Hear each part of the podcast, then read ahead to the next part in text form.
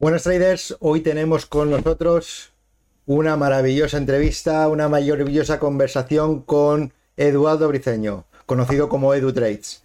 Trader profesional, se dedica full time al trading, aparte ofrece formación en su sala de trading, trader que consiguió batir la impresionante meta de superar el millón de dólares en beneficios y viene a nuestro canal a contarnos sobre sus inicios, sobre sus técnicas de trading, sobre sus setas preferidos, cómo opera, cómo gestiona el riesgo y hablarnos por supuesto también de cómo enfoca su formación para mejorar la operativa de sus alumnos.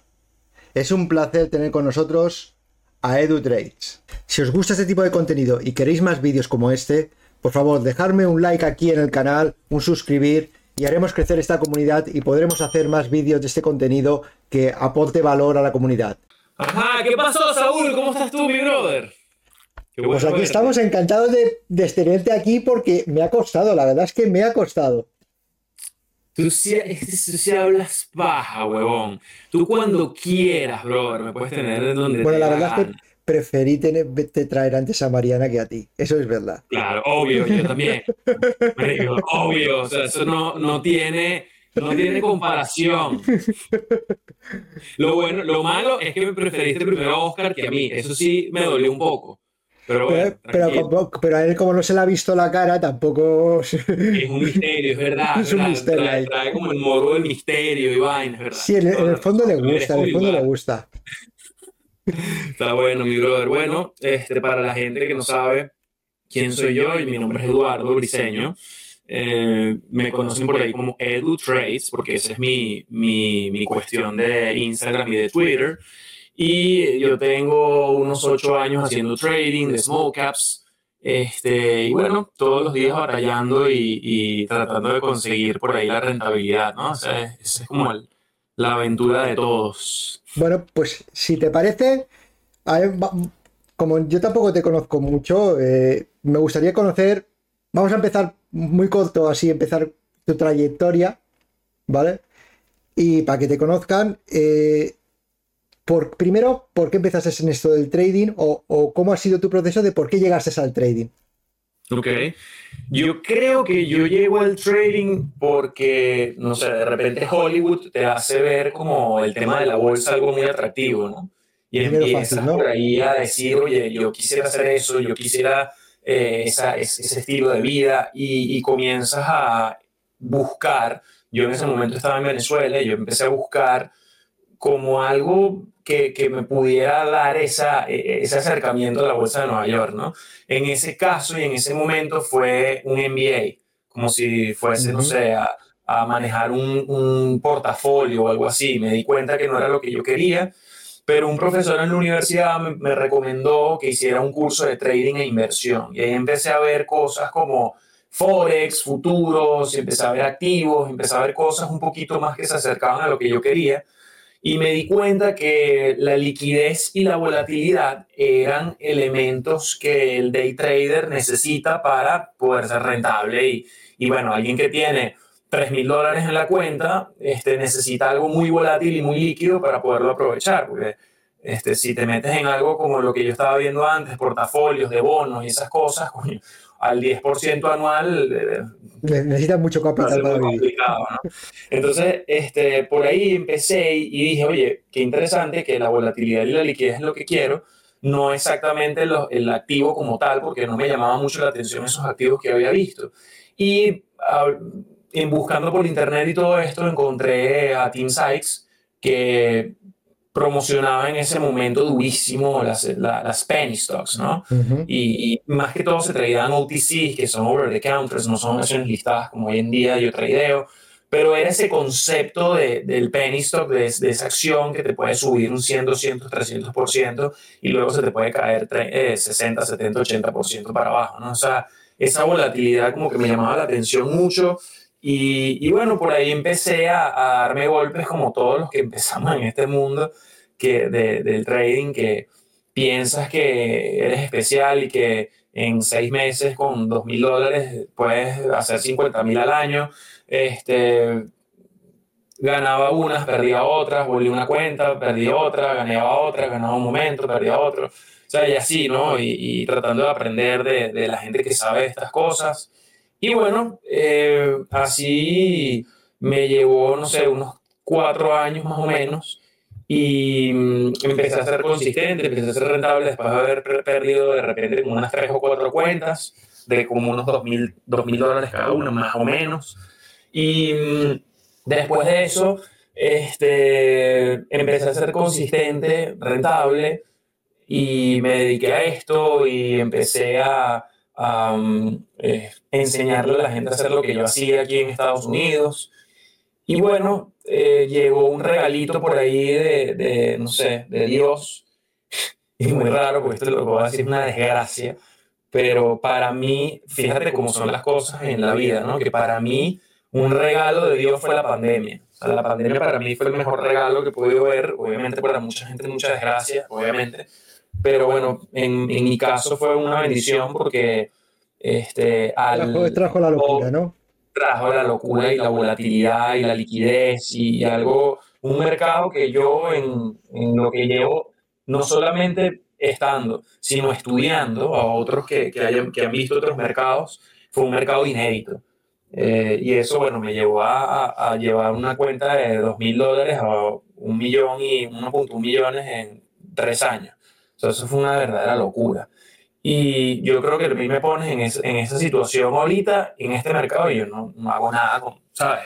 O sea, de repente sí puedo ser rentable y todo el tema, pero coño, crecer una cuenta este, con, esa, con esa rapidez, yo creo que eso muy difícilmente se puede hacer si no tienes unas condiciones como las que habían en 2020-2021. Y bueno, también este, creció mucho la parte de, de la formación. Este, yo, yo enseño a la gente a hacer lo que yo hago y creamos un, grupo, eh, se llama Stock Trading Club, le cambiamos el nombre hace poco. Y bueno, este, sí, de eso, de eso quería hablar luego más tarde, del proceso de formación, pero vamos a, Entonces tú llegas a la bolsa a través de... Más o menos veo que tú empezaste como yo y te ibas hacia el mundo institucional, bonos, acciones, y, y, acabamos aquí en, en, la, en, acciones en acciones que no, que no valen de per se, no valen nada. 100%. Y revirando en shorts. Exacto. Eso, eso, es una cosa que me pregunta mucha gente en el, en el, canal. He recibido muchos comentarios, o en el Discord que tengo, la Carabolsa, he recibido muchos comentarios. La gente cree que tú eres principalmente del lado short. O sea, mm. ¿crees que, que todo el mundo cree que tú eres más eh, eh, las operaciones que haces es haces más short que long. ¿Qué porcentaje dirías que es cada una? si ven mis estadísticas, pueden ver las estadísticas en Kinfo, yo tengo todo eso ahí, es 50%. O sea, es que sí, no sé, 51 49, ponte. Pero sí, que más o menos igual. Igual. Lo que sí es que el, el, yo lo veo así. A mí el short side me da el cash flow. Y a mí los golpes, los on runs, me los da el long. Vale. Pero sí, yo, yo, voy para donde el precio me lleve, compadre, así mismo. O sea, si me va para abajo, vamos para abajo, y si va para arriba, vamos para arriba, así mismo. No, claro, eh, eh, entiendo que lo que comentas es verdad es que, que siempre suelen surgir más oportunidades eh, consistentes. al final, todas muchas de las gappers terminan cayendo y ese te da ese, ese cash flow continuo que sabes que mayoritariamente van a caer. Pero luego está la que te hace el home run en el largo, entiendo que es la que sabe identificarla. Bueno, como, lo que dijiste ahorita, ¿no, Saúl? Que, que traíamos acciones porquerías. Yo te digo small caps y, y al final una compañía que necesita eh, el dinero o, el financiamiento de, de, de, inversionistas a través de la bolsa, este, y a través de los IPOs empiezan a hacer ese tipo de cosas y cotizar en bolsa, este, al final tú le ves los fundamentales de este tipo de acciones y son una basura. Entonces, ¿qué pasa? La estadística te dice que la mayoría de estas acciones que corre se termina destruyendo. Y ahí está el edge o la ventaja del short seller, que es el que, el que se aprovecha cuando el, precio va para abajo.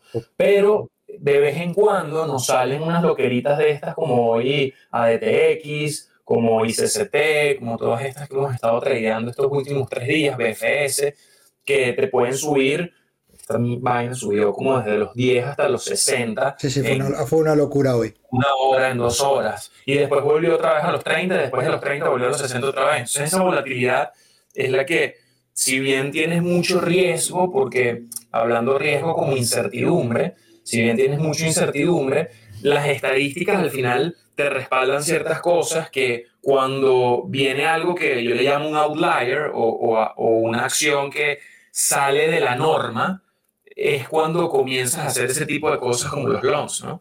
Este, normalmente yo las acciones que voy short no hacen estas loqueras, yo las dejo que hagan las loqueras, como BFS, por ejemplo, que ha sido una belleza, ese, short fue espectacular.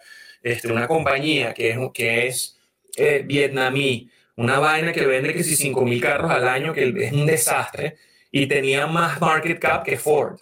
O sea, tenía el triple de market cap que Ford, imagínate. Y, y bueno, obviamente son cosas que le llegan uno al radar y que sabes que después que haya la locura y después que todo el mundo este, se, se, se hizo parte de esa locura, la burbuja se empieza a desinflar y ahí es cuando entramos los short sellers a, aprovechar esa, esa parte que le llamamos el backside o, la parte, digamos, eh, del movimiento en la que cuando pierdes atención ya el precio empieza a caer y, y, todo el mundo que compró en los 60, en los 70, ya al ver el precio en 35, coño, ya empiezan a, a, a, estar, como le llamamos nosotros, bajo el agua y, y empiezan a crearse todo eso esos, esos, jugadores de mercado y, que, que, hacen el desequilibrio entre la oferta y la demanda, ¿no? que al final es lo que nosotros buscamos. Esos desequilibrios. Claro, si tú tienes un desequilibrio en la parte de la oferta, eh, tienes mucha oferta y poca demanda, obviamente el precio tiene que bajar para atraer compradores y repeler vendedores. Este, si por el contrario tienes una loquera hoy que empieza a correr como loca, tienes mucha gente eh, yendo long, mucha gente demandando la acción y tienes poca oferta porque son low flows. Entonces no tienes nada vendiendo y tienes un montón de gente tratando de comprar y por eso el precio, para que haya mercado y para que exista esa liquidez, bueno, el precio se pone altísimo para repeler ese poco de compradores que hay y atraer a vendedores. Entonces al final, fíjate que es un, es un juego muy simple lo que nosotros buscamos y que entendiendo las, como las todas las triquiñuelas que se pueden hacer para manipular este tipo de cosas, tú puedes encontrar ventaja. ¿no? Esa, esa, es un poco más o menos lo que nosotros hacemos en términos bien coloquiales. ¿no? Y volviendo a tus orígenes, eh, dices que te formaste con Tim, ¿no? Sí, yo empecé con Tim. ¿Cómo, cómo fue? Ya me pregunto porque, porque es verdad que, no sé cómo sería antes, pero es verdad que ahora, o por lo menos aquí en España, lo que se ve hay mucho eh, vende humos, de, que no sabes, cuando quieres formarte o cuando quieres empezar en este mundo del trading, es difícil encontrar a alguien con, por lo menos en el lado hispano, mm, en el, lado anglosajón igual es diferente, pero en el lado hispano es difícil encontrar gente eh, que te puedas fiar que verdaderamente son rentables y consistentes y que verdaderamente pues, viven de ello, que puedan, sean capaces de enseñarte. Hay mucho vende humo y lo sabes. Entonces, eh, no sé si a ti cuando empezaste te costó también encontrar a alguien o era más fácil, había menos, al haber, no sé, al estar menos, menos desarrollado todo el tema que, ahora hay por todos lados, te aparecen anuncios en internet de, gente que te vende sus cursos de trading, sus, estrategias infinitas y lo que sea. ¿Antes era diferente o te costó encontrar a alguien para formarte? Bueno, a ver, en varias partes esa respuesta. La primera, eh, dijiste que hay una diferencia entre el mundo anglosajón y el mundo hispano en cuanto a esto. Yo creo que es cultura. Y, y, yo creo que nosotros, tú con tu canal, por ejemplo, yo con mi, con mis cosas este, y todos los que estamos metidos en esto, en el, mundo como hispano, lo que estamos tratando es educar a la gente un poco, ¿no? Quizás el mundo anglosajón está un poco más educado en cuanto a que para ellos es sencillo y es entendible comprar y vender acciones, porque lo tienen más dentro de ellos, ¿no? O sea, en cualquier esquina tú tienes un día Ameritrade que, que, puedes comprar y vender acciones y para ellos es un poco menos escéptico eh, el hecho de, de poder coño, meterte en una computadora y comprar, vender y vender más acciones. Entonces, por ahí em, empezaríamos. Yo creo que es importantísimo que, y por eso fue que yo mi primer approach, mi, mi primer acercamiento a la formación fue en inglés, porque me imaginé que en inglés, como está un poco más desarrollado ese tema y está un poco más educada la gente, bueno, era un poco más factible que tú puedes encontrar a alguien que sea un poquito más confiable que, que en el mundo hispano, ¿no? Lógico. O sea, eso de primero. Segundo, voy a decir algo un poco controversial, este, porque... Me, me alegra que digas algo contra. Sí, porque fíjate, yo, yo si bien, este, qué mal que hay vende humos y, y eso, este, la verdad es, es un problema que tenemos. También digo que la gente que quiere formarse, tú ves mucho, voy a decir eh, este término, estos términos en inglés, red flags. O sea, Sí. ves muchos como cosas raras en, en la gente que es vende humo. Y yo creo que hay veces que como los vende humo te prometen cosas rápidas, te prometen este, ser rico rápido, te prometen que, bueno, tienes una cuenta de mil, la vas a llevar a 50 mil, tienes un Lambo, qué sé yo. La gente que compra esas cosas ya se segmenta de una vez. Porque yo no, yo, yo no voy a creer en alguien que me dice que, que yo con mil dólares yo voy a comprarme un Lamborghini. Pero Sí, si de te- repente... te, te ven- te venden la ilusión, te venden el. Claro, entonces es como que eh, si yo, o sea, depende mucho también de, de- de la persona que consume los, los- los servicios, ¿no? Porque si tú eh, estás comprando una idea de una ilusión rápida, eh, coño, quizás merecías que te pasara algo como eso, ¿no? Exacto. Y, y ojo, no es que mereces, sino que tu vida necesita un golpe de esos para hacerte entender de que la vida no se hace así y, las habilidades como el trading, que es una profesión hermosa, no es algo que vas a poder hacer eh, en, tres días, ¿no? Entonces, si, la persona que está comprando eso cae en el vendehumo, creo que es parte del proceso y creo que, no está mal que si cae en un vendehumo, por desgracia, eh, y compra una formación, se va a dar cuenta que es un vendehumo. Se, van a dar cuenta después de haber pagado ya.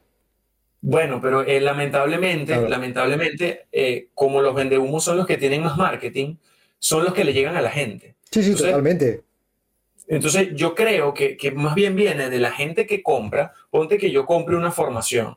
Y si yo compro una formación y yo veo que es una basura, primero, muy probablemente existan canales para tú tratar de pelear eso si en el caso tal de que, de que sea tan mala de esa manera, ¿no? Y que te estafen y qué sé yo. Pero también existe un componente de la persona de decir, coño, este, esto que me está prometiendo algo rápido, puede tener otra, otra manera de hacerse. Entonces yo creo que el vende humo, incluso el vende humo, te promociona un- una oportunidad que hay en el mercado. De repente no es la que él dice, pero cuando yo vi esto, cuando a mí se me presentó esto, independientemente de que si las estrategias de team funcionen o no, yo vi algo aquí. O sea, a mí cuando Team Size me muestra eh, que una acción se mueve de, 100 de, de 0 a 100 y de 100 a 50, y yo veo patrones, yo entiendo que ahí hay oportunidad. Entonces, por eso es que yo te digo que, que depende mucho también de la gente. Yo sé que hay que reventar los vendehumos y todo esto, pero, pero también tiene que haber, más que todo, de parte de nuestra, de educar a la gente para, que, para mostrar, mira, esto es una profesión donde, así como los mecánicos arreglan carros, ¿ok? autos, Sí. el trader aprovecha oportunidades del mercado. Y en el mercado, que es un mercado trillonario, hay dinero para botar para el techo y hay ineficiencias para botar para el techo. Entonces, eh, en, en cuanto a, a la formación, coño, si yo veo un Team Sykes y yo me acuerdo que el pana estaba en esa nota de, de los carros, en esa época, este, él te mostraba los carros y tal, y un, y un estilo de vida, no era como ahorita que él está metido más en charity, que es como caridad Sí, sí, y un, un tema un poco distinto. Pero en esa época era este, el tipo en un yate con un poco de mujeres y tal, ¿sabes? Y eso eh, en cierta manera te, te, te da como, oye, un estilo de vida súper cool, ¿no? Este, obviamente te da ese escepticismo. O sea, tú dices, "Ah". pero cuando tú empiezas a ver lo que el tipo habla, que lo que te está mostrando es una oportunidad y te está diciendo, mira, yo lo he hecho así, el tema del escepticismo se va un poco y dices, a ver, sí, de repente él lo pudo o no lo pudo haber hecho, pero yo puedo hacer esto. O sea, si yo veo eh, que el tipo me está mostrando estas acciones, que están haciendo esto o lo otro, yo puedo eh, comenzar a entender que hay oportunidad. Y por eso es que yo no solamente me quedé con Team. Yo hice Team, estuve tres años y luego empecé a conocer más gente y eh, comencé a involucrarme en otras, en otras comunidades. Eh, eso, es, lo bueno que tenéis ahí. Ahí en Estados Unidos tenéis una comunidad que os conocéis, que, os juntáis de vez en cuando. Eh, Correcto. es, algo que, creo que hace falta aquí en el mundo latino. Bueno, tenemos que hacerlo. Yo les he dicho a estos chamos para hacerlo. Yo, quiero ir este año para, este año para allá, para, para España. Este, tenemos ya como locaciones eh, físicas de gente haciendo trading, oficinas de gente haciendo trading. O sea, ya estamos como como metiéndonos en ese, en ese mundo, porque yo sí creo que es importante. Este, acá, mira, yo he estado ahorita mismo, hace dos semanas, yo estuve en MIC, que es la gente esta de, de Bao y Alex Temis, estuve con la gente de Clover, que es Jack Kellogg, Harry, este, todos estos chamos que han hecho un montón de plata, Cal Williams, Dom, todos ellos. estuve con Roland Wolf, que es otra, estuve con, eh, con Investor Sunderland, con Nate, o sea, tú, tú, empiezas a ver, y son todos tipos que traían distinto.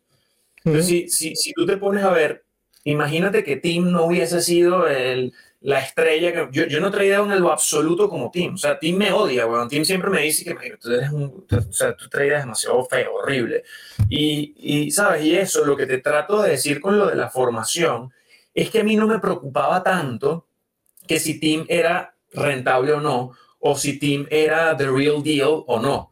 A mí lo que me preocupaba era cómo hago yo que esto que este tipo me está mostrando, yo lo pueda aprovechar. Adaptarlo a ti. Correcto. Y, y por ahí empecé. Entonces, ponte que hay cosas que no me cuadran de Tim. De, de, en cuanto a mi personalidad, que él hace, por ejemplo, algo que es Deep Bind, uh, deep bind Panics, que él sí, sí, me, me, me, lo explico Mariana, me lo explico Mariana esa. Están bajando 50, 60% en UTCs, bueno, yo, a mí eso ¿sabes? Yo lo intentaba, pero no iba con mi personalidad. Yo soy más de, de, de bueno, de si hay algo que está cayendo, ¿por qué no venderlo? ¿Sabes? Yo, yo, tengo más como esa mente, yo no tengo la mente del contrarian. O si algo está subiendo, ¿por qué no comprarlo? ¿Sabes? E, ese tipo de, de, mentalidad de contrarian es un poco distinta a la mía. Entonces, este, si bien el tipo sí, era, era obviamente él es este, un tipo que hizo con 13 mil dólares, hizo 7 millones de dólares, creo que es, alguien confiable. Pero incluso si es confiable, si no se adapta a tu personalidad, va a ser muy difícil. No vas a triunfar. Correcto. Correcto. Entonces, yo le diría a la gente que está buscando dónde formarse, por ejemplo, primero tienes que tener información, o sea, tienes que saber, eh, oye, ¿qué es, qué activo quiero yo tradear? Si yo quiero futuros, si yo quiero acciones, si yo quiero opciones, si yo quiero este, criptomonedas, qué sé yo, forex. Pero tú tienes que, que ver en, porque es que hay demasiada información hoy en día. En mi, en mi época de repente no había tanta como ahorita. Pero tú tienes que ver qué resona a tu personalidad. Oye, a mí el Forex me gusta porque a mí me gusta entender de políticas monetarias de un país, por ejemplo. O a mí me gustan las acciones grandes porque a mí me gustaría tener eh, seis o siete acciones que yo pueda tradear siempre y que conozca muy bien de esa compañía y yo sepa cuando eh, esas eh, acciones se puedan mover de una manera que yo pueda aprovechar. O, oye, quiero tradear futuros porque es interesante entender cómo, por ejemplo, las tasas de interés influyen y el desempleo influye sobre la economía de Estados Unidos, por ejemplo. Entonces, ¿sabes? Todo, o commodities, coño, que alguien sepa cómo es el petróleo. Entonces, tú tienes que, que, buscar tu nicho.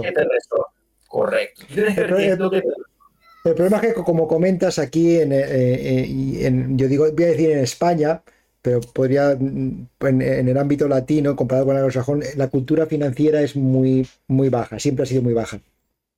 Yo me acuerdo precisamente hace poco uno me vino a preguntarme, uno aquí en el canal me vino a preguntarme sobre la formación, con, quién podría formarse en esto del trading, y luego me pregunta, pero también te explican cómo se forma una vela y qué es una vela. Y, yo, mira, si no sabes lo que es un gráfico, difícilmente vas a aprender. Primero aprender las cosas, cultura financiera básica o cultura básica, y luego aprenderás a, tradear. No quieras meterte, es como si yo quiero meterme a hacer una casa sin saber hacer el, hacer el cemento. Primero aprenderé a hacer el cemento y luego ya pondré los ladrillos con el cemento y después aprenderé a hacer una casa, poco a poco, pero la gente quiere ya, ¿cuándo puedo empezar para ganar el dinero? Ese es el problema. Bueno, yo, yo, te digo, yo, por lo menos nosotros sí tenemos como una parte para gente que está de cero, de cero, de cero, porque ¿qué pasa? Cuando tú empiezas a tratar de entender ya el tema técnico, en Internet, como es gratuito y cualquier loco puede poner cualquier vaina, de repente puedes entender y asimilar conceptos que son un desastre.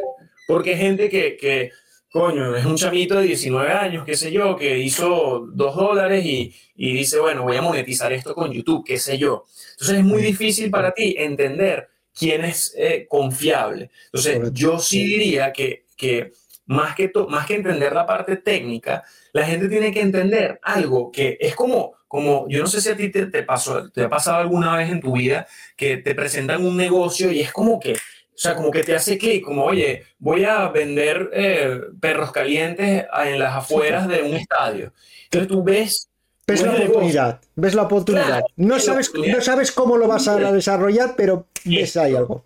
Exactamente, tú no sabes cómo preparar el perro de repente, o dónde comprar las salchichas, o, o, cómo es el tema regulatorio para poner el perro calentero, pero sí entiendes de que hay una oportunidad porque están saliendo del estadio y la gente va a comer perro caliente. ¿Ves? Entonces yo creo que eso es muy importante, que tú digas, a ver, ¿qué es futuros? Ah, coño, futuros algo, son conceptos muy, muy amplios, ¿ok?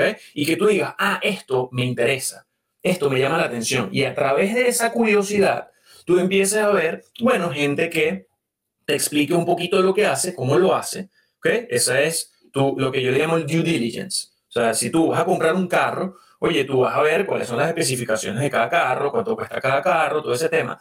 Y siempre, lo que yo siempre le voy a decir a la gente es, cuando te decidas, primero por el mercado, pero dentro de ese mercado, cuando te decidas por alguien que te forme, oye, lo más razonable es que ha hecho este tipo para ser reconocido en este, en este ámbito. Correcto. Ejemplo, eh, si tú vas a, no sé, a contratar un arquitecto porque quieres remodelar tu casa, tú no vas a agarrar a cualquier loco que está por la calle. Tú le pides un portafolio y tú le dices, ¿qué has hecho tú? Ah, mira, este pan ha hecho esto. Así se adapta con lo que yo quiero para mi casa. Y ahí sí le dices, y bueno, de repente hay, hay formadores que, que son un poquito más avanzados. Yo por lo menos, yo siempre trato de empezar de cero, pero yo trato de que la gente empiece de cero. Eso es como aprender un idioma. Coño, yo no quiero que tú aprendas el idioma, vas a aprender inglés, entonces vamos a aportarte pollito chicken, gallinas en. No, yo te pongo con la gente que habla inglés, que tú al principio, las primeras dos semanas estás y que no, entiendo nada, entiendo chino, pero eh, esa, esa, ese involucrarte en un ambiente ya profesional, de gente que ya hace esto por mucho tiempo, ya te hace como que te resuene un poquito más las cosas. Sí, esto como siempre se dice que si quieres aprender un idioma, vete al país a aprenderlo. ¿no? O tengo una novia. Tengo una novia eh, eso, eso, también. Lo que pasa es que cuando yo me fui al extranjero ya tenía novia aquí, no podía tener la Ah, no puedo, te, te matan. o bueno, esa es la idea, ¿no? Que, que, tú, que tú compartas con gente que, ten, que hable ese idioma.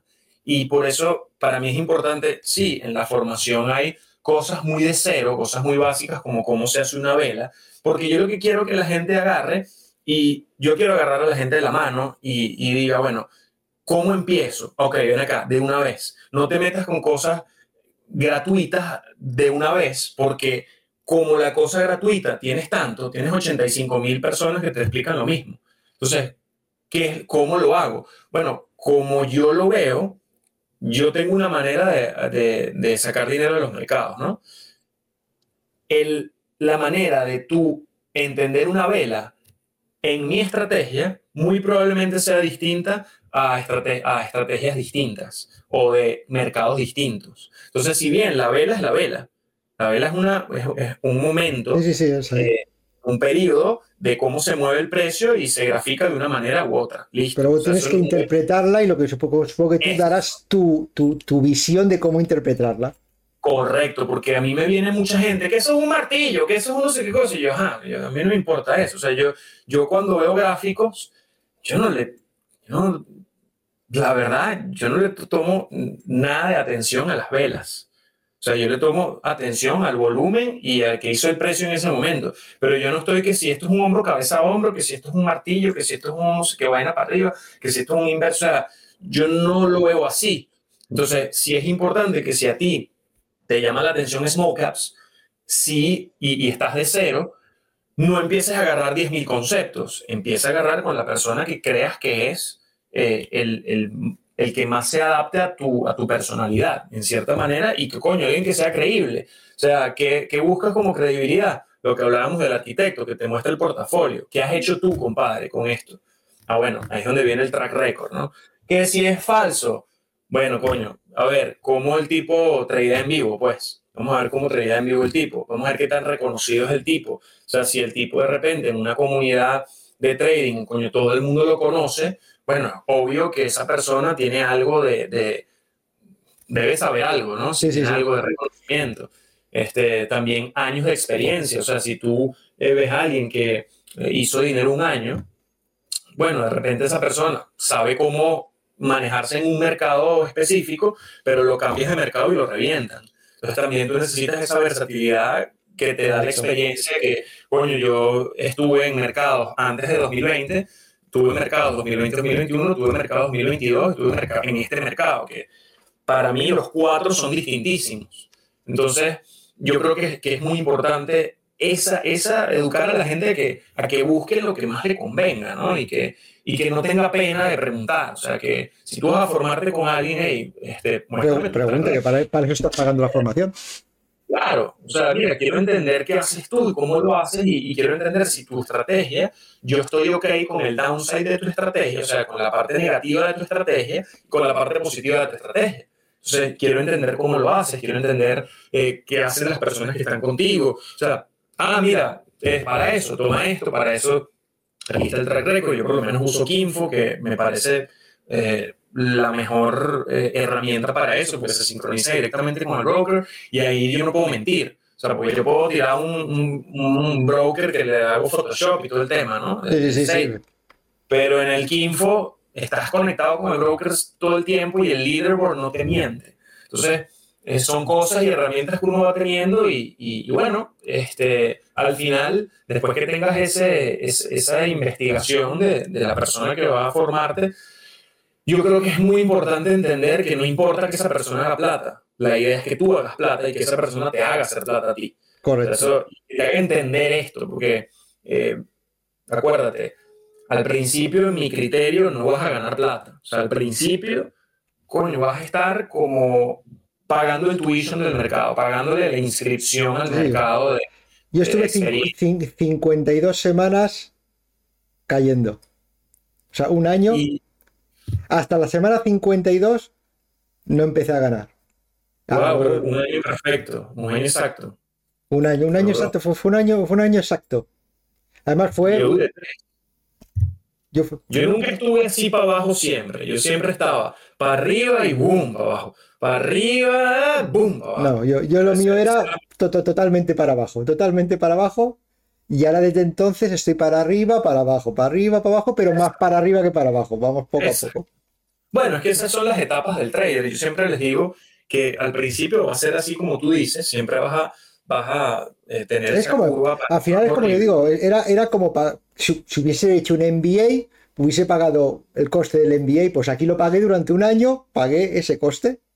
De, era que, no era perder, como, como me dijo otra vez una vez eh, yo, eh, Jordi, no, no, no es, el, es, un coste, es un proceso de aprendizaje. Total, es como, y, y, no lo veas ni siquiera como una carrera. Imagínate un negocio que tú montas. Si tú montas una pizzería, a ¿qué haces? vas a palmar. Y tú al principio vas a, a, descapitalizarte un montón. Lo que pasa es que para la gente, lo convencional es que tú te descapitalices con un, unas inventario, con un local, con unas sillas, con, con unos assets, sí. clientes, y tú te sientes bien metiendo 30 mil dólares al principio y no lo viste en tu cuenta más nunca. Pero en el trading, cuando ves que se, se drena día a día, eso genera emocionalmente un, una incomodidad impresionante y sobre todo que, coño, tú en la pizzería estás ok con estar break-even al tercer año y estás ok. O sea, Sigues dándole al, a tu proceso y estás tranquilo y ves que eh, se mueve el negocio. En el trading quieres que hace, ser rentable en el mes 2.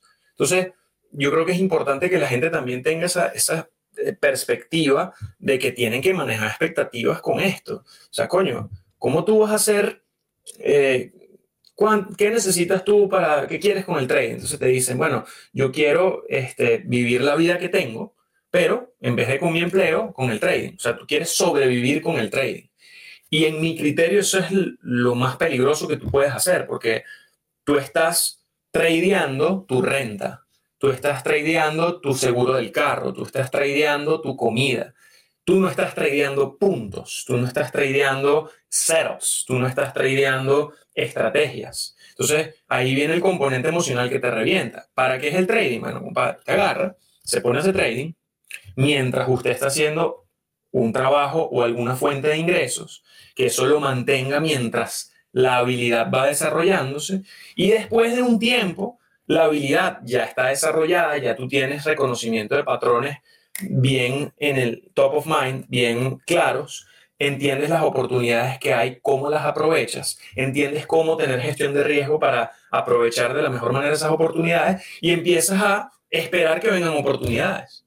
Y así es como, eh, de esa manera, tú empiezas a generar dinero para crecer, no para sobrevivir.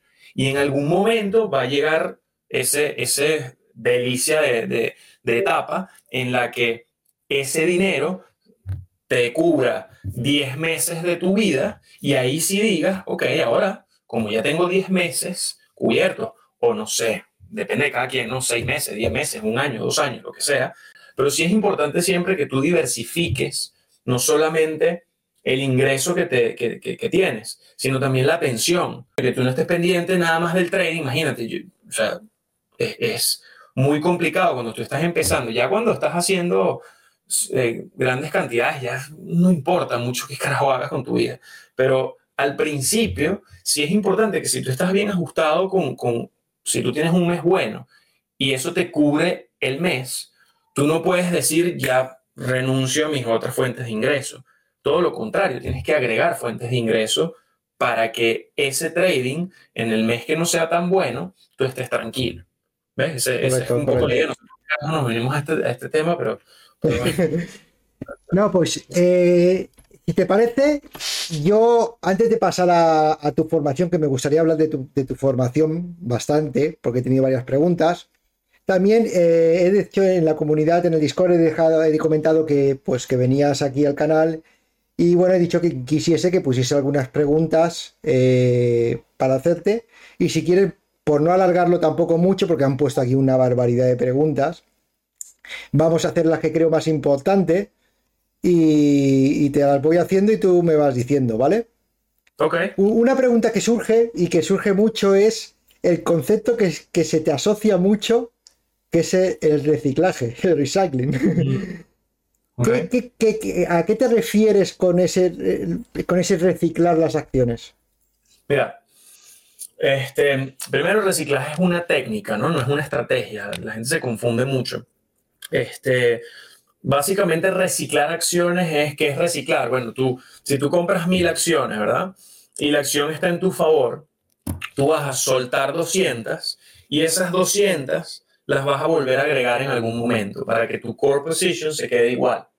Pero en ese ruido, ¿okay? en esa oscilación, tú esos 200 que vendiste en 10 centavos más arribita y los compraste otra vez más abajo, te dan cash flow. ¿Para qué? Para que si la acción va para abajo y te destroza, en el caso de Irlong, tú tienes algo de cash para proteger tu pérdida. Esa es la idea más o menos del reciclaje. Entonces, es importante que entiendas de que tú tienes que tener una idea principal, que es lo que le dicen el core idea. Entonces, tú, tú vas a tradear alrededor de ese core idea. Tú vas a tradear alrededor de que si tú crees que es un breakout, por ejemplo, que va a ir para arriba, que se va a ir a la luna, que va a subir 20%, qué sé yo, tú vas a comprar muy cercano a tu riesgo y la idea es que tú esa posición la manejes en esa oscilación. Ese es el concepto de reciclaje. no, es, un buy and hold buscando tu, lo que quieras. Lo que vas haciendo es... Hay gente que es sniper, por ejemplo, que mete tres entradas y espera. y va soltando poco a poco, ¿no? Correcto. Este, cuando la acción ya va a estar llegando a, tu, a tus niveles de, de take profits, ¿no? Pero esto es un poco más como para, para, y yo lo veo así, y yo creo que cada quien, esto del trading es interesantísimo porque tú eres como un artista de tu cuadro, o sea, tú, tú tienes tu, tu, tu chart, ¿no? Tu gráfico. Y, ya lo pintas como Pintándolo con, con, triangulitos. Hay gente que el triangulito es una sola entrada y una sola salida, es como un sniper, ¿no? Como un francotirador.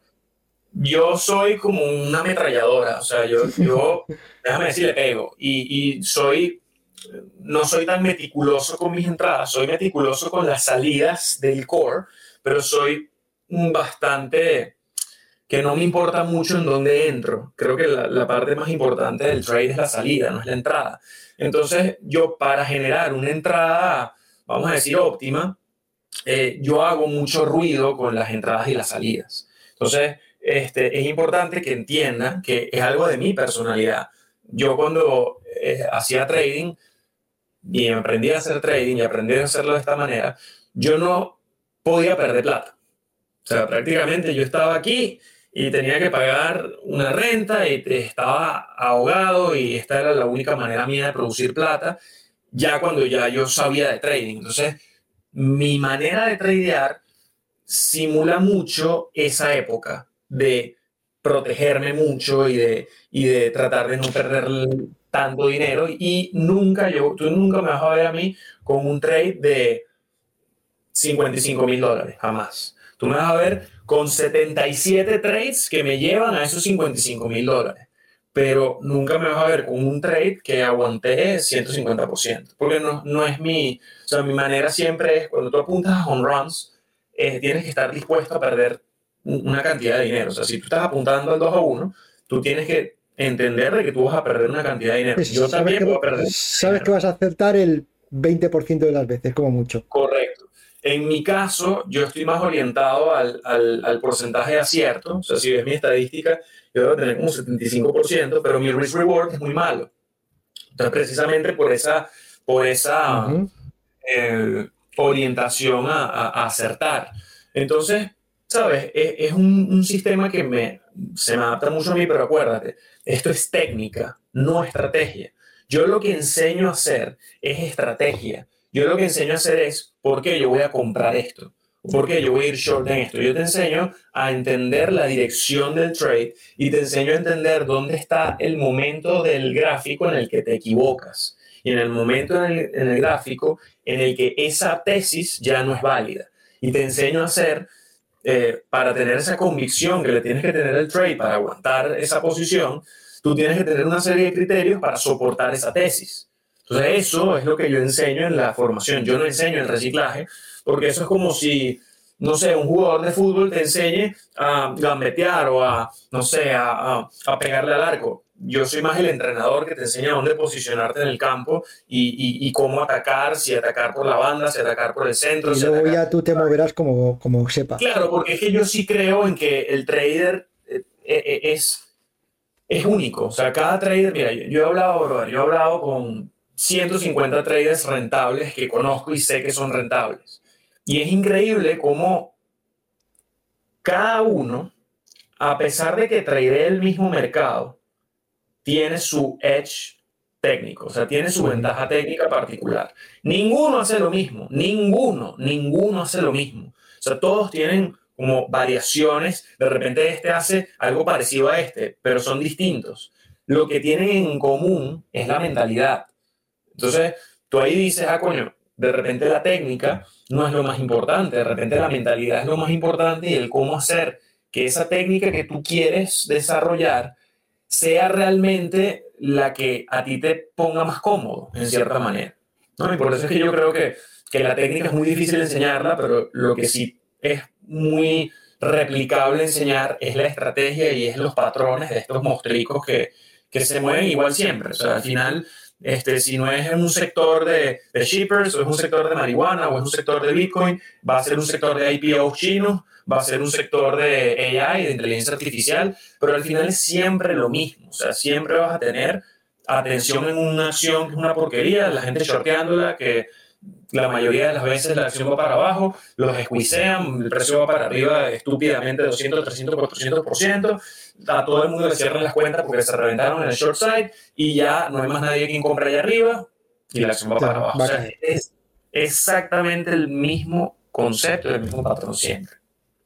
Hablando de patrones, eh, es una pregunta muy recurrente que, que hacen mucha gente. Si tuvieses que seleccionar cuál es tu patrón favorito de operar, ¿cuál dirías que es?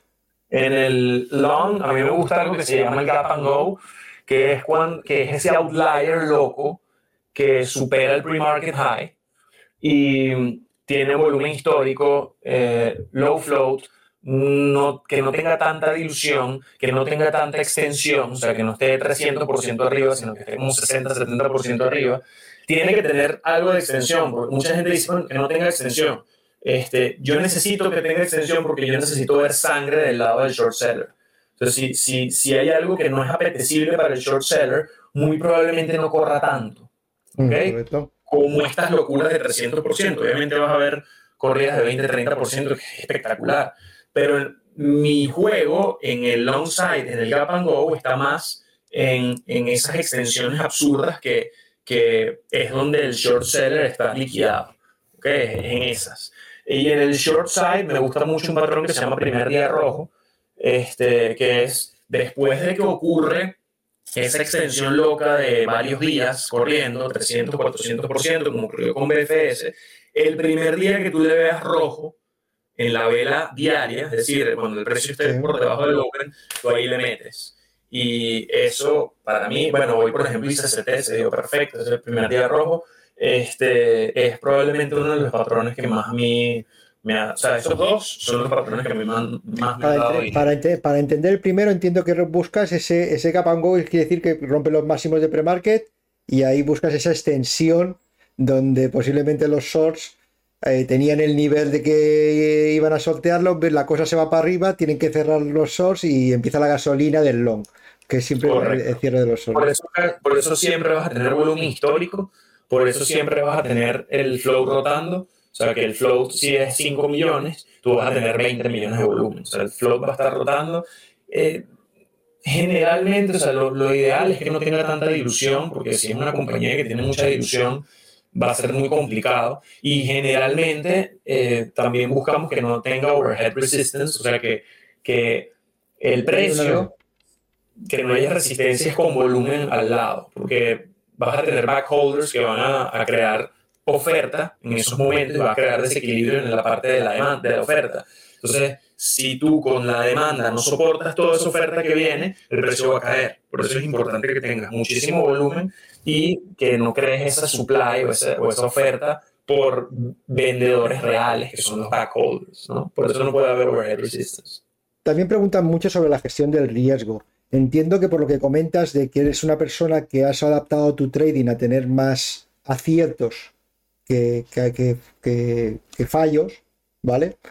Entiendo que para ti la gestión del, riesgo es importante por, esa personalidad de querer ver más, más aciertos que, ¿Cómo gestionas tú tu, riesgo? Es decir, tú cuando entras en una posición ya tienes prefijada tu, tu pérdida máxima o como, vas haciendo ese reciclaje, vas gestionando ese, ese stop, digamos, o esa pérdida, la vas gestionando dinámicamente también. Em, nosotros tenemos una herramienta que, que esto, es, esto es matemática, o sea, gestión de riesgo es matemática. Eh, tú teniendo un setup o una estrategia que está en un playbook, el playbook es una biblia de jugadas que tú vas a tener. Y a ti tú vas a decir, bueno, so gap and go, tú tienes un nivel donde ese gap and go deja de funcionar, que ese gap and go se convierte en un fail breakout, por ejemplo. Entonces, primero que tienes que hacer es definir el riesgo en el gráfico. O sea, el nivel de precio donde tu tesis se equivoca. Eso es lo primero. Lo segundo, tienes que definir cuánto quieres arriesgar. Y eso va en función de qué tamaño de cuenta tienes y qué tanta convicción le das al play. Entonces tú tienes que decir, mira, yo quiero arriesgar en estos 100 dólares. Y después tú vas a jugar con dos cosas. El position sizing, que es el tamaño de la posición que vas a tener, y el nivel de precio donde vas a entrar. Como mi nivel de precio para entrar es muy variable, porque yo compro, vendo, compro, vendo, compro, vendo, y lo que hago es averajear lo más cercano a mi riesgo posible, yo tengo que jugar muy bien es con el position sizing, que es con el tamaño de la posición. Correcto. Ese tamaño de la posición es el que va a ser muy importante para mí. Para mí no es tan importante el nivel de precio con el que yo entre que como lo es el, tamaño de posición con la que yo entre. A medida que más estoy acercándome al riesgo, más grande puede ser mi posición. Si estoy muy lejos de mi riesgo, yo tengo que tener una posición muy pequeña, porque aun cuando el precio, en el caso de estar long, en el caso de comprar, aun cuando el precio me puede ir en contra, si sigue respetando mi nivel de riesgo, todavía el, el play funciona. Entonces yo lo que trato de gestionar en el riesgo más que todo es gestionar mi tamaño de posición para cuando ese riesgo se vea vulnerado, yo no eh, pierda tanto dinero o no pierda el dinero que yo, más dinero del que yo estoy dispuesto a arriesgar. ¿Ok? Básicamente eso. Y ahora me gustaría hablar de, de, tu formación. Yo creo que, por cierto, estuve a punto de acabar contigo. ¿No? ¿Tú, ¿Tú, no sabes la historia? Sí que la sabrás. A lo mejor en algún momento llegues. Sí, no, no, no, me extrañaría. Yo, yo, yo no, no, yo vengo del mundo institucional y no tenía ninguna de este mundo y le pregunté al mosquito, le pregunté, oye, tío, ¿con quién me puedo formar? Y, me dio dos nombres, me dio Xavi y me dio tu nombre. Y simplemente me acabé con Xavi porque, porque tú estabas en el extranjero, no por, otra cosa. no por otra cosa. yo creo que siempre es bueno que la gente aprenda de de varios lados. por supuesto, por supuesto. Porque hacer algo extremadamente distinto a mí. No, no, totalmente. Tú, tú eres de mucho porcentaje alto de acierto, ¿vale? Y recorridos cortos, como tú bien has dicho, él es todo lo contrario. Él acierta el 20% de las veces, pero cuando acierta la rompe. Ya está. Le busca home runs. Exacto, es, es, así. Pero que va con la personalidad. Anticipar el volumen yo no anticipo el volumen nunca, yo dejo que... que, sí, sí, él, anticipa mucho. A ver, yo lo que he hecho al final es adaptar también, como, como tú hubieras dicho, he adaptado, porque yo no sé yo no sé anticipar, no he adaptado lo que he aprendido y lo que voy aprendiendo, pues muchas veces por, lo que hablo con el mosquito, lo que hablo con Jordi. Que ellos hacen algo muy parecido, o sea, todos ellos tienen, obviamente, acuérdate, el arte es un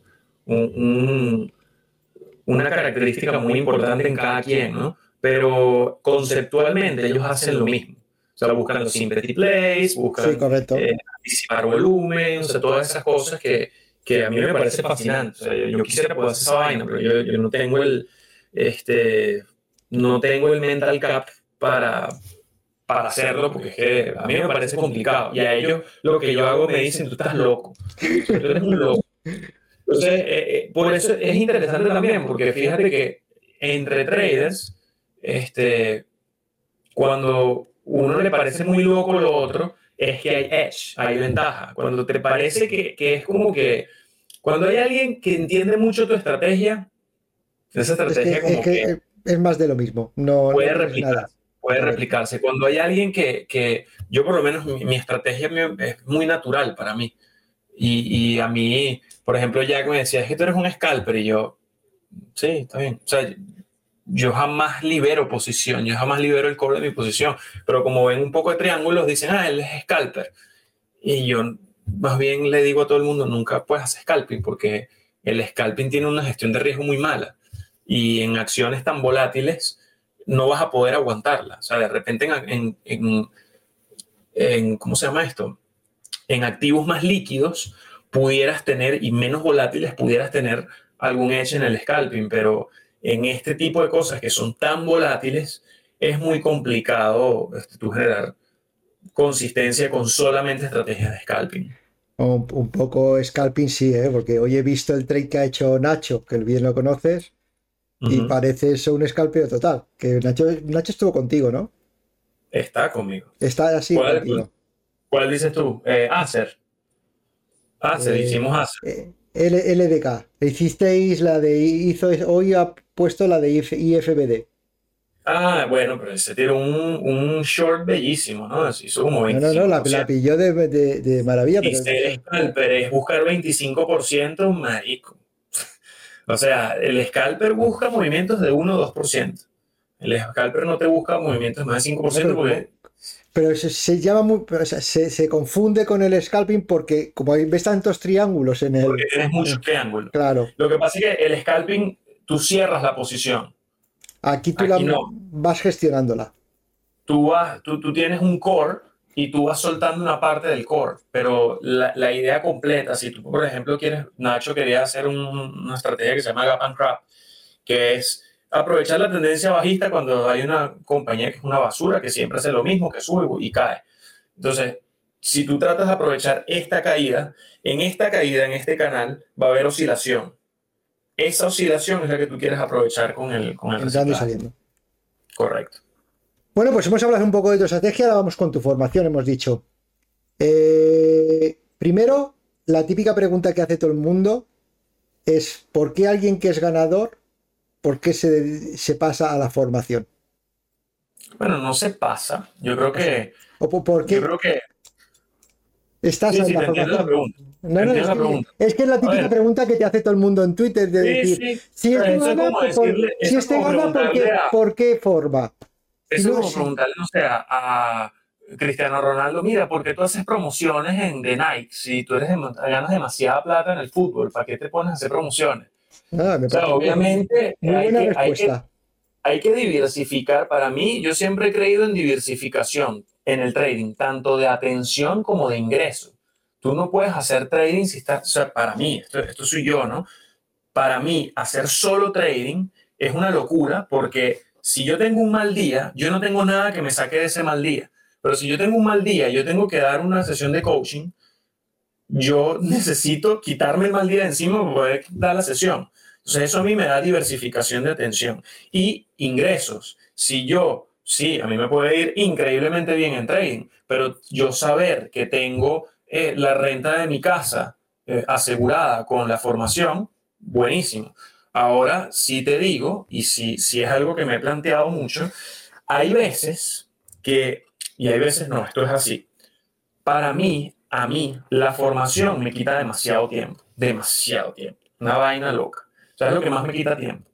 Pero por cantidad, porque, pero te quita tiempo por cantidad o porque te gusta tanto la formación que te implicas demasiado y te quita mucho tiempo coño, yo quiero over deliver, o sea, yo quiero que si tú pagas algo, yo quiero que tú ganes plata, o sea, yo, no quiero que tú pagues algo para yo estar ahí ya, yo quiero de verdad deliver, o sea, yo quiero que tú cambies tu manera de hacer las cosas. Y eso requiere que, coño, que yo haga sesiones, que yo esté encima, que yo este, vea, tus, vea tus trades, que, que, yo haga todas esas cosas, ¿no? Entonces eso requiere un, un, un tiempo y una energía que yo tengo que invertir que para lo que me, me da en comparación al trading no es mucho.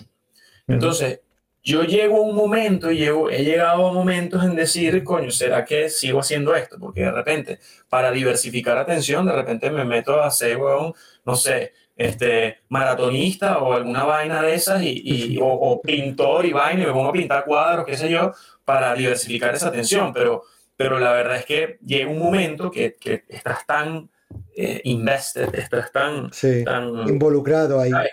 Tan involucrado que, que, bueno, sí, de repente llega momentos en que se hace un poquito fuerte de que ese compromiso con la gente, coño, eh, hace que esa responsabilidad que tienes pese un poquito y, y, para lo que te genera en relación a lo que tú haces con, tu, con otras cosas, de repente no lo es tanto. Entonces sí, obviamente sí me he planteado muchas veces dejarlo, muchísimas veces. Pero bueno, yo creo que también existe lo que tú dijiste, ese, ese, ese eh, componente de, que te guste, ese componente de que yo he conocido personas maravillosas gracias a esto. Este, yo gracias a esto, coño, yo, por ejemplo, eh, el feedback que yo tengo de la gente a nivel personal es demasiado bueno. Entonces es algo que, que a mí me, me, llena en cierta manera en algunas cosas. Entonces, ¿sabes? Eh, sí, sí, la verdad, he pensado en dejarlo, pero me complementa en otras maneras y bueno, de repente veremos en un año. O sea, si en un año este, me quita tanta energía como ahorita, de repente lo replanteo, como lo hago. De repente lo, hago más. O a lo mejor hacer más reducido.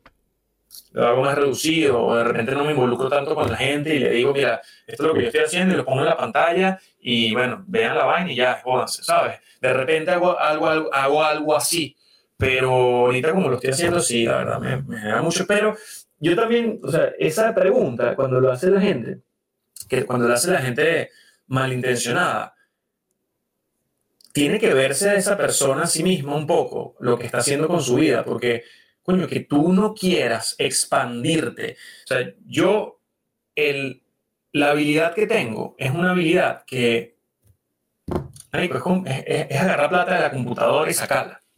O sea, es así, eh, eh, en términos prácticos. Sí, sí, sí. sí. apretar un botón y sacar plata. ¿Ok? Y eso es una habilidad muy valiosa, muy, muy valiosa. Si yo doy esa habilidad a otro, eso es agregar valor a otro. Y eso es algo que la sociedad paga. Punto. Si tú no tienes ese concepto, o sea, si tú como persona cuestionas eso y no tienes ese concepto de agregar valor para obtener valor, tienes que replanteártelo. Sobre todo si estás en este mundo financiero, porque coño, el mundo financiero te, te, te exige crecer, te exige ser mejor, te exige, este coño, si quieres tener plata, tú tienes que ser mejor persona. Tú no puedes tener más plata si eres el mismo carajo que salió del, college, de la universidad. No puedes. Tienes que tener una habilidad, tienes que tener algo, tienes que agregar valor de alguna manera. Y esta es mi manera de agregar valor y eso la gente lo recompensa y la sociedad lo va a recompensar. Si tú como persona no entiendes ese concepto, coño, tienes que cuestionarte lo que estás haciendo. Tienes que ver, mira, ¿qué estoy haciendo yo? Yo estoy ahorita, por ejemplo, de empleado. ¿Cómo yo puedo ganar más dinero siendo empleado? No, ¿qué tal si yo lo que hago, por ejemplo, soy programador en alguna compañía? ¿Qué tal si yo, esto que he aprendido, esta habilidad que he aprendido en esta compañía, qué tal si yo transfiero este conocimiento a alguien que necesite este, este producto o este servicio, qué sé yo, y yo le brindo eso a esa persona para que esa persona o esa empresa pueda generar más dinero, por ejemplo. Eso, es habilidad, eso es valor y eso te lo van a recompensar. Cualquier, profesional no te, va a, no te va a enseñar su profesión gratis. Va, es, que, lógico. A ver, puede que sí, ponte que puede que sí, mm, pero eso gratis, eso gratis, porque en YouTube hay demasiado contenido gratuito que yo me quedo loco. Nate pone una vaina en los domingos que se llama el Sunday Scan, que yo le digo... Lo, veo, lo, veo todos los, domingos, todos los domingos, lo veo. Yo le digo, me digo, ¿qué estás haciendo poniendo eso gratis? Y él se ríe y me dice, es que es mi manera de marketing. Y, y, hay mucho, o sea, tú, tú, vas a encontrar muchísimo valor gratuito, por supuesto que sí, pero esa persona se convierte aún más valiosa por esas cosas que pone gratis, porque esa habilidad que está poniendo ahí para, para el alcance de la gente tiene más detrás, o sea, tiene muchísimas eh, como cosas alrededor que hacen que eso sea valioso, ¿ves? Entonces, sí, coño, este, obviamente es diversificación de ingresos, obviamente es diversificación de atención, pero también la gente que se está pensando eso, replantearte lo que estás haciendo tú con tu vida, porque probablemente necesitas aportar valor por ahí, porque puedas ganar más plata y puedas, coño, tener un poquito más de libertad e independencia financiera. No es libertad financiera de que yo hago lo que me, y me voy a, No hay una vaina más difícil que traer una laptop en la playa. Esa vaina es dificilísima. Sea, el sol aquí, la computadora se te calienta, con el sol no ves la pantalla, eso, eso es dificilísimo. Pero, coño, el hecho de tú poder agarrar esto, y yo, por ejemplo, me tuve que ir para Boston, me tuve que ir para Orlando la semana pasada, y me tengo que ir para Los Ángeles, y me tengo que ir para Las Vegas ahorita, que yo me pueda llevar mi trabajo para todos esos sitios, porque tengo que trabajar y tengo que hacer otras cosas, para eso es una belleza, ¿entiendes? Entonces, sí yo creo que es importante que la gente se quite ese escepticismo y esa mariquera de la cabeza de que te van a robar. Y sí, hay mucho vende humo, pero acuérdate de lo que te dije al principio. Si tu concepto de, de que vas a eh, tomar de valor de una persona es que el tipo te va a robar y te van a joder, es muy difícil. O sea, si tú no crees que en el mercado de valores se puede hacer plata, sobre todo en España, a mí me, me impresionaba una cosa, Saúl, que a mí me invitaron a un panel que yo ni sabía, o sea, yo ni sabía, a mí me dijeron nada más, mira, vente un panel, y ya, y yo, ya, y que bueno, dale. El panel, el, el, el título era, ¿es posible vivir del trading? o sea, si no tienes más ejemplos en la vida de gente que vive del trading, no sé qué quieres. O sea, me parece estupidísimo cuestionarse si es imposible. Ah, que es difícil Ok, vamos a hablar de eso y vamos a debatirlo. Ah, que requiere X, Y, Z. Por supuesto, vamos a debatirlo. Pero que tú me digas que es imposible es como decir, em, es, es posible correr 100 metros en 11 segundos. Es posible. O sea, obviamente, ve, toda la gente que ha corrido en 11 segundos. ¿Cuántos lo consiguen? Dos o tres. ¿Cuántos lo consiguen? Pocos. ¿Y qué hace el que lo consigue? Eso es importante. Un Usain Bolt, que el tipo te come McDonald's y, y está tomando alcohol y está fumando marihuana. ¿No? Es un tipo que está entrenando, es un tipo que está concentrado, es un tipo que es un atleta, es un tipo que es un profesional en esto y que es un outlier, definitivamente. Que la mayoría, y, y que tú, gordo, no, no puedas correr 100 metros en 20 segundos y ahora quieras reventar a todo el mundo que sí lo hace, me parece un poco como que no tiene sentido. De estúpido, digámoslo, digámoslo claro. Y, he visto que en tu formación tienes dos módulos, uno que es delta y otro alfa, ¿no? Sí. ¿En qué se diferencia cada uno de ellos? Uno es coaching personalizado. Tú traigas conmigo, este, tú, yo te reviso tus trades, yo te hago sugerencias de cosas que puedes hacer, yo me meto en tu trading y me involucro contigo para que alcances la rentabilidad, ¿no? Eso digamos que es el alfa. Y el otro, y el otro es el delta, ese es el alfa. El delta es ve lo que hago con esta gente. Ve cómo yo le hago coaching a él, porque lo que yo le digo a él te puede servir a ti. Ve, eh, por ejemplo, en vez de tradear conmigo, yo les pongo todos mis planes y les pongo lo que yo estoy diciendo por escrito. No tradean conmigo. Entonces, es un poco como para eh, darle accesibilidad a gente que de repente no puede pagar un coaching personalizado y le das acceso a tus operaciones, pero a posteriori. a todas las operaciones, a todos los planes, a todo lo que voy a hacer, eh, aparte de las sesiones, porque no traías conmigo, pero estás conmigo en el pre-market y yo te, te, explico lo que voy a hacer, lo que estoy haciendo, qué sé yo. A veces, eh, bueno, sesiones también de, de, preguntas y respuestas, todas esas cosas.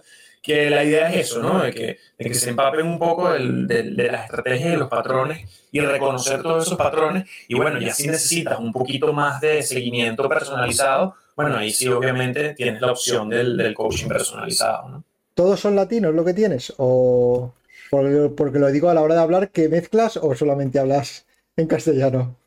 Todo en castellano, pero sí, sí hay gente que, este, si hay gente que habla inglés que, que está en el grupo, este, resona conmigo en la forma de operar y, y, bueno, sí, y además de que esta vaina, o sea, yo puedo, decir, yo puedo hablar de aquí en español y todo, pero si yo estoy concentrado, bueno, voy a hacer long, el gap and crap, ¿sabes? Son términos, términos que lo vas a... El float es bajo, ¿sabes? Son cosas que, que de repente, obviamente, este, son personas que ya tienen tiempo haciendo trading y ya más o menos saben, y lo que quieren es entender, hacer el reverse engineer de lo que yo hago, prácticamente. Pero sí, el 95% de las personas, 98% de las personas son hispanohablantes y, y bueno, este, la gente que, que, que, habla otros idiomas nada más está precisamente para hacer el reverse engineer. Entonces, vamos, vamos, a ir terminando, porque me podría tirar aquí hablando contigo todo, esto tendremos que hacerlo, la próxima tendremos que hacerlo con esa botella de ron que tenemos pendiente. Claro, pero allá en España. Por supuesto. Tengo dos cosas para terminar con, con la gente que viene, tengo dos cosas. La primera es la hora Einstein, que se llama la hora Einstein porque Einstein una vez dijo que si no eres capaz de explicar lo que haces a un niño pequeño, es que no entiendes lo que haces. Entonces me gustaría que le explicases a un niño, ¿cómo le explicarías a un niño qué es lo que haces? Yo compro acciones a un precio. Un niño no te va a saber lo que son acciones. Bueno, yo compro algo en un precio y lo vendo más caro. Y así es como papi hace dinero. Así le digo yo a mi hija. ¿Así se lo dices? Sí, yo le digo, papi compra algo. Cuando te ve con, todas esas, cuando te ve con todas esas pantallas, ¿qué hace? un precio más alto para hacer dinero. Y cuando papi compra un precio y lo vende más bajo, papi pierde dinero. Entonces papi trata de comprar cosas a un precio y venderlas más alto. Simple. Y se queda contenta. No, dice, empieza a preguntar, ¿y qué es este botoncito? los botones y todas esas cosas, pero, pero sí, más o menos, eh, sabe lo que son velas, sabe lo que son volumen, sabe lo que es. Yo la tengo ahí, coño, uno no sabe. O sea, yo estoy ahí armando mi, mi escuelita de fútbol, ¿sabes? Oye, nunca sabe. Nunca sabe si lo que, lo que harán después. Claro. Y ahora, para terminar, tenemos 10 preguntas cortas, ¿vale? Que me respondas de forma corta, simplemente para conocerte un poco más a nivel personal. La primera pregunta es, si pudieras elegir un lugar en el mundo donde vivir, ¿cuál sería? ¿Dónde vivir? Sí. Pero me gusta ser demasiado sedentario. Este, el mundo es un lugar demasiado lindo para vivir, donde haya mucho internet, ya. Donde haya internet. ¿No tienes ningún sitio predilecto? La verdad, me encanta viajar. Me encanta, por eso es que hago tanto viaje. Por eso es que hago tanto, me invento vainas, me invento que si conferencias, me invento aquí, me invento allá y trato de estarme moviendo porque yo vivo en un sitio muy, muy, muy, muy, muy, muy bonito, pero es tan bonito que parece una postal todo el día, ¿no? Entonces, si yo no tengo ese excitement, si yo no tengo ese, ese contacto con la gente, ese, ese, ¿sabes? Creo que me, me sentiría un poco poco insatisfecho. Entonces, me gusta mucho moverme, no me gusta quedarme en un sitio. Pero definitivamente, por ejemplo, Estados Unidos me gusta como, como base. Segunda pregunta es, ¿quién es tu ídolo, tu ídolo o la persona que te inspira? Cuando haces esa pregunta me recuerdo un speech que dio, creo que fue Matthew McConaughey, McConaughey que dice, mi ídolo es la persona que yo quiero ser dentro de cinco años.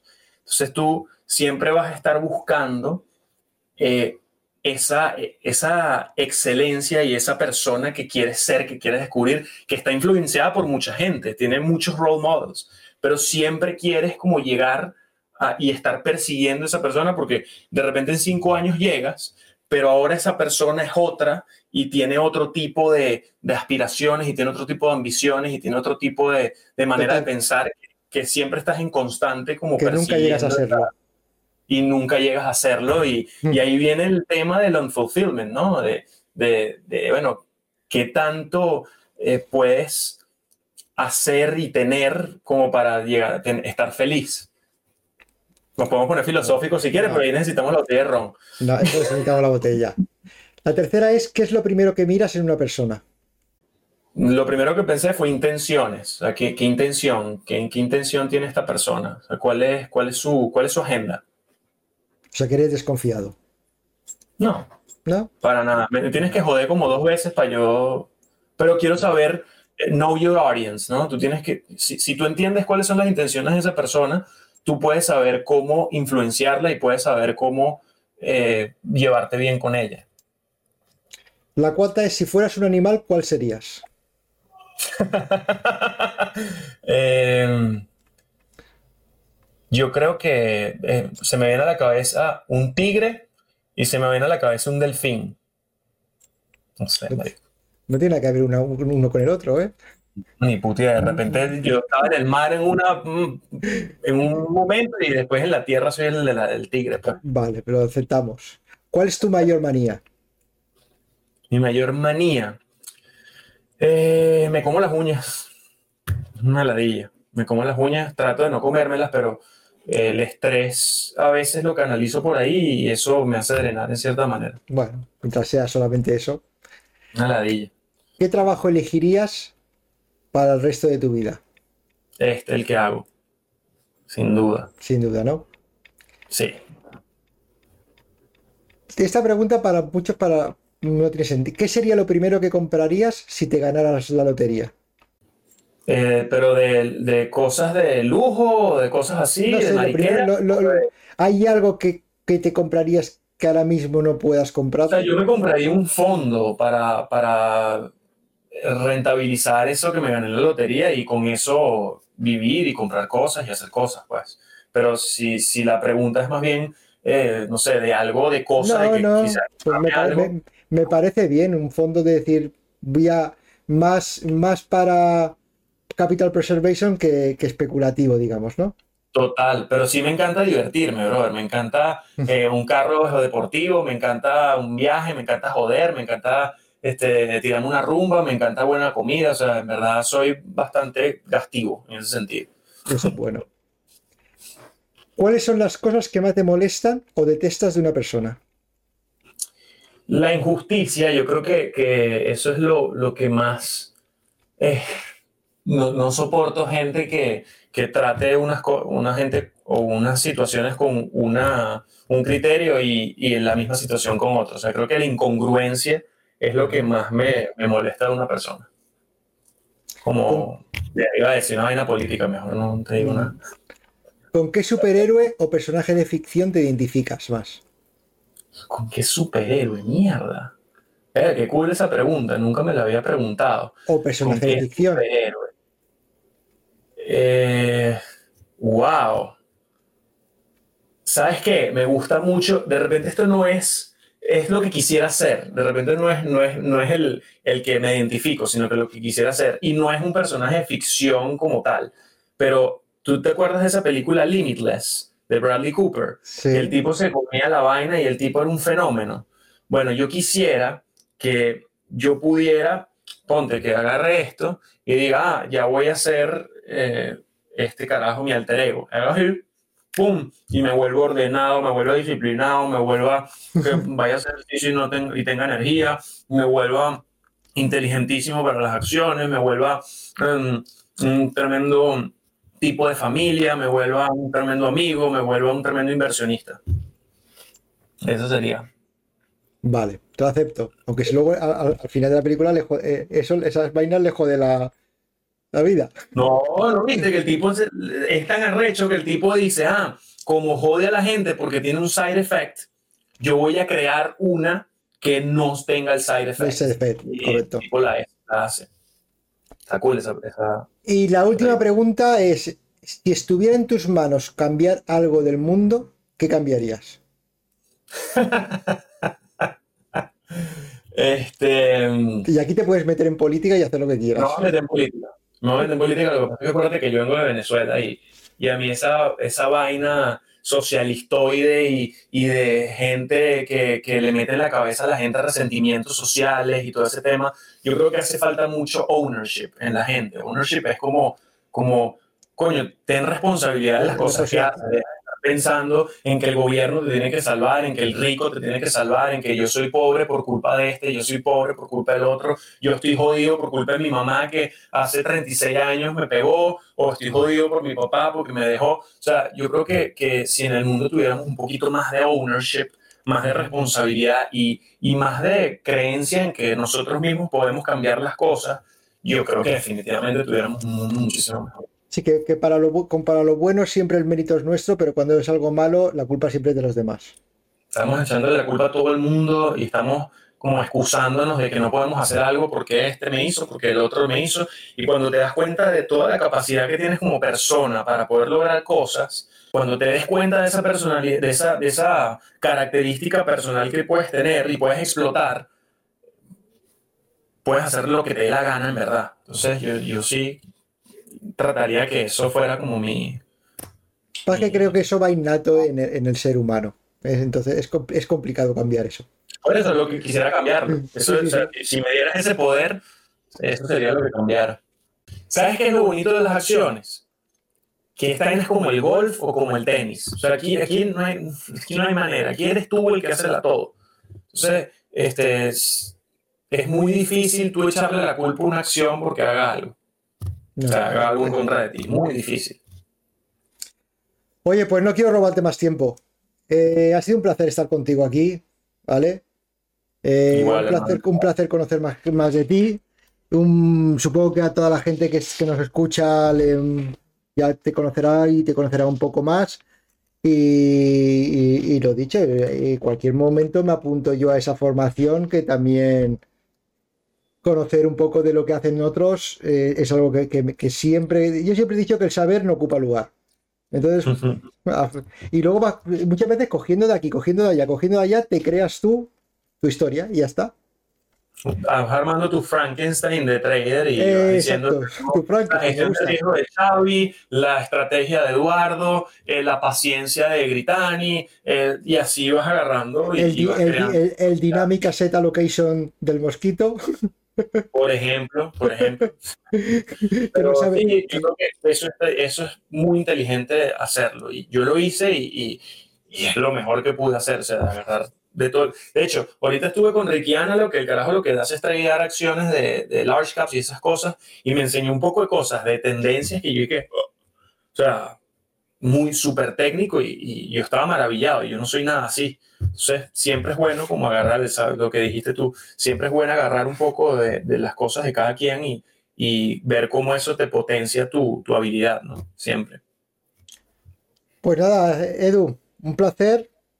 Tío. Un placer, mi de verdad la pasé súper bien y ojalá podamos vernos allá en, en España. Cuando quieras, estás invitado aquí en España y nos reunimos y Lo que pasa es que tiene que ser un, un viernes o un sábado para que tengamos tiempo a recuperarnos, que me han dicho que tú eres muy peligroso con la botella de ron. No, no, no, yo, yo me dejé eso, yo empecé, empecé, desde que empecé el 75 Hard, dejé de beber y ya dije, yo ya... Nada, nada, nada, ni, en fiestas, ni, ni eventos especiales, ni nada. Ya hice lo que tenía que hacer, ya, no.